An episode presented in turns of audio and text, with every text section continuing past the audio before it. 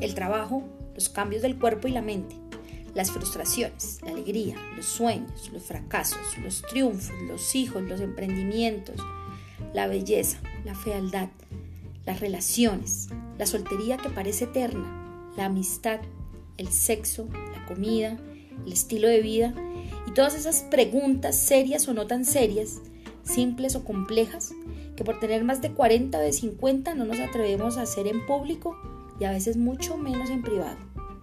Eso es cuarentonas juguetonas. ¿Me acompañan?